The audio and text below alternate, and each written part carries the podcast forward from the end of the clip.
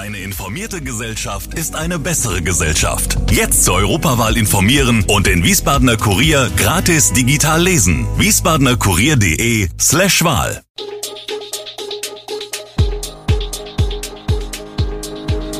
Gude, unser morgendliches News Update. Das Wichtigste aus Wiesbaden für Sie im Überblick. Guten Morgen aus Wiesbaden an diesem 3. August. Der Wiesbadener Tourismus leidet unter einem drastischen Rückgang russischer Besucher, Salsa-Rhythmen sorgen am Kasteller Rheinufer für Diskussionen und Apfelsaft wird schon wieder teurer. Das und mehr gibt es heute im Podcast. Der Wiesbadener Tourismus leidet seit dem Ukraine-Krieg und den Sanktionen gegen Russland unter einem drastischen Rückgang russischer Besucher. Historische Verbindungen lockten einst viele russische Urlauber in die hessische Landeshauptstadt. Doch seit dem Kriegsausbruch sind sie kaum noch präsent. Laut dem Amt für Statistik und Stadtforschung gingen die Übernachtungszahlen von Gästen aus Russland drastisch zurück. Die Wiesbadener Hotellerie und der Einzelhandel bestätigen den spürbaren Rückgang. Bundesweit zeigt das Statistische Bundesamt ähnliche Entwicklungen. Mit nur noch rund 436.000 Übernachtungen russischer Gäste in Deutschland im Jahr 2022 im Vergleich zu über 2 Millionen in 2019 bleibt die Situation vorerst herausfordernd. Die Zukunft bleibt abzuwarten, doch die aktuellen Zahlen deuten darauf hin, dass sich die Situation vorerst nicht grundlegend ändern wird. Die Folgen des Krieges und der Sanktionen bleiben also auch für den Wiesbadener Tourismus weiterhin spürbar. Salsa am Kasteller Rheinufer, Lebensfreude oder Ruhestörung? Am Kransand in Mainz-Kastell tanzen Menschen leidenschaftlich Salsa, doch Anwohner beschweren sich wegen nächtlicher Musik. Ein DJ, der die Treffen mitorganisiert, betont die Einhaltung von Lautstärkegrenzen. Am Sonntagabend tanzten rund 200 begeisterte Teilnehmer zu Salsa und Kizumba-Rhythmen. Die lockeren Treffen erfreuen viele, doch einige Anwohner intervenierten beim Ortsbeirat. Die Stadt prüft nun die Situation und ob eine gesonderte Genehmigung erforderlich ist. Die Salsa-Community fühlt sich in ihrer Freude beschnitten und diskutiert die Angelegenheit kontrovers. Bei ihrer Spurensuche nach der Tötung einer Frau in Wiesbaden-Klarental hat die Polizei nun mehrere mögliche Beweisstücke gefunden. Diese würden in einem Labor untersucht, sagte ein Polizeisprecher.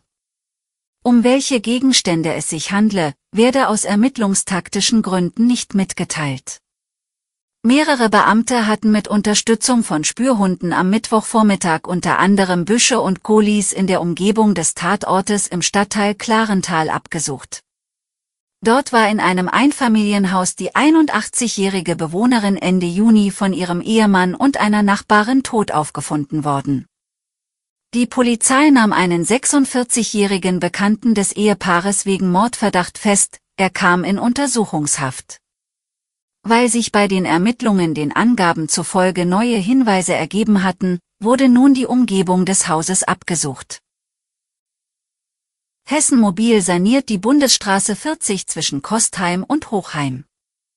Große Maschinen sind im Einsatz, um die marode Fahrbahn zu erneuern.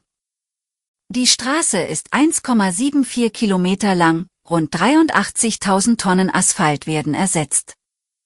Die Arbeiten sollen bis Ende der Sommerferien abgeschlossen sein. Allerdings braucht es für einige Arbeiten trockenes Wetter. Fußgänger und Radfahrer müssen Umleitungen nehmen. Die B40 hat historische Bedeutung, doch von der ursprünglichen Strecke sind nur noch wenige Fragmente erhalten. Hessen Mobil hofft auf reibungslosen Ablauf und betont, dass solche Sanierungen in der Ferienzeit üblich sind. Ziel ist eine verbesserte Lebensqualität und Sicherheit auf der Straße. Die Preisspirale dreht sich bei Apfelsaft weiter nach oben. Laut Statistischem Bundesamt stieg der Verbraucherpreisindex für Apfelsaft oder ähnlichen Fruchtsaft von Juni 2022 bis Juni 2023 um rund 14 Prozent. Das hat maßgeblich mit den Streuobstwiesen im Land zu tun. Der Naturschutzbund schätzt, dass es in Deutschland rund 30.000 Quadratkilometer Streuobstwiesen gibt. Streuobstwiesen sind die traditionelle Art des Obstanbaus. Abhängig von der Obstart finden sich auf einem Hektar laut Wikipedia 60 bis 120 Bäume. Das ist sehr wenig im Vergleich zu Obstplantagen, auf denen mitunter mehr als 2000 Bäume pro Hektar stehen. Dennoch haben die Streuobstwiesen eine große Bedeutung für die Apfelsaftproduktion im Land. Nach Angaben des Verbandes der deutschen Fruchtsaftindustrie stammen im Durchschnitt pro Jahr rund 50 Prozent des im Land produzierten Apfeldirektsaftes von Früchten aus heimischen Streuobstwiesen. Die Ausbeute der heimischen Fruchtsafthersteller lag 2022 jedoch zum dritten Mal in Folge unter den Erwartungen. Wesentlicher Faktor sei die fehlende Wasserversorgung. Durch Hitzewellen im Sommer und unzureichende Niederschlagsmengen würden die Bäume geschwächt und anfälliger für Krankheiten.